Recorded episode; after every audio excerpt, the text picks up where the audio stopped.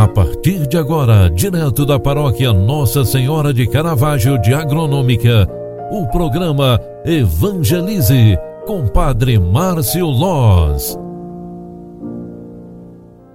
Louvado seja nosso Senhor Jesus Cristo, para sempre seja louvado. Bom dia, queridos filhos e filhas. O programa Evangelize, na sua primeira edição, está entrando no ar. Eu vim aqui rezar contigo. E hoje, neste início de manhã, no início desta nova jornada que Deus nos dá, quarta-feira, 14 de abril, nós queremos pedir a graça e a bênção de Deus para que esta semana, este dia, seja realmente oportunidade em nossa vida. Eu quero convidar você que está nos acompanhando agora no programa Evangelize para rezar por todos os que precisam de oração, especialmente os doentes, acamados, internados nos leitos de hospitais, enfim, as pessoas que precisam da nossa intercessão. E confiantes, vamos dizer ao Espírito Santo a nossa vontade que esta pandemia termine, a nossa sede de Deus para rezar pelos que precisam de oração, a nossa vontade de abraçar quem amamos, a nossa família, quem precisa de um remédio, assim como o nosso abraço. No início desta manhã também quero trazer a palavra que a igreja nos proclama hoje. Estamos proclamando João 3, 16 a 21. Deus amou tanto o mundo que deu o seu Filho unigênito para que não morra todo aquele que nele crer, mas tenha a vida eterna.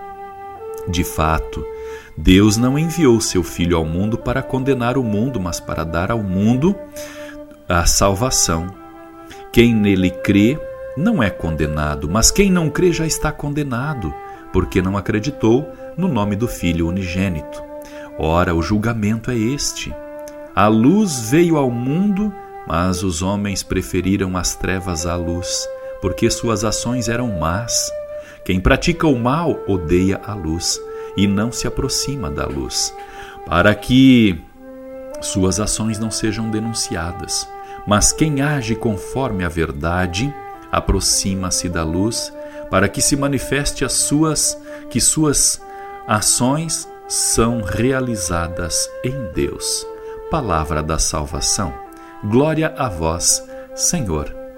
Amadas e amados, esta palavra do Evangelho de São João, lá no capítulo 3, vai esclarecendo para nós que as nossas atitudes aqui na terra também nos ajudam a chegar em Deus, também nos ajudam em nossa própria salvação.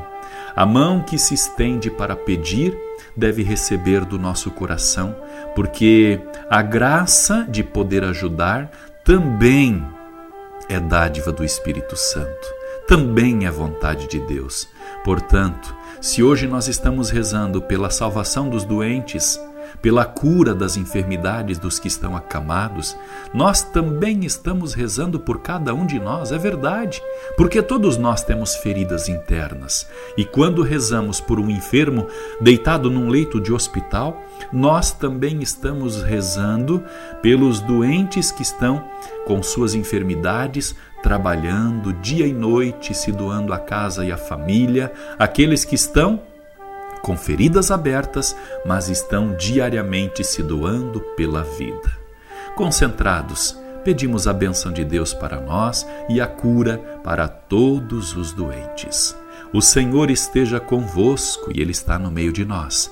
Deus, Pai de bondade, derramai a vossa bênção sobre cada um de nós, curai nossas feridas e, principalmente, sal, sarai, né? curai as nossas enfermidades. Em nome do Pai, do Filho e do Espírito Santo. Amém. Obrigado pela tua companhia e oração. grande abraço, fique com Deus e até mais. Paz e bênçãos. Você acompanhou através da Rádio Agronômica FM o programa Evangelize, um programa da paróquia Nossa Senhora de Caravaggio, Agronômica, Santa Catarina. Programa Evangelize. Apresentação: Padre Márcio Loz.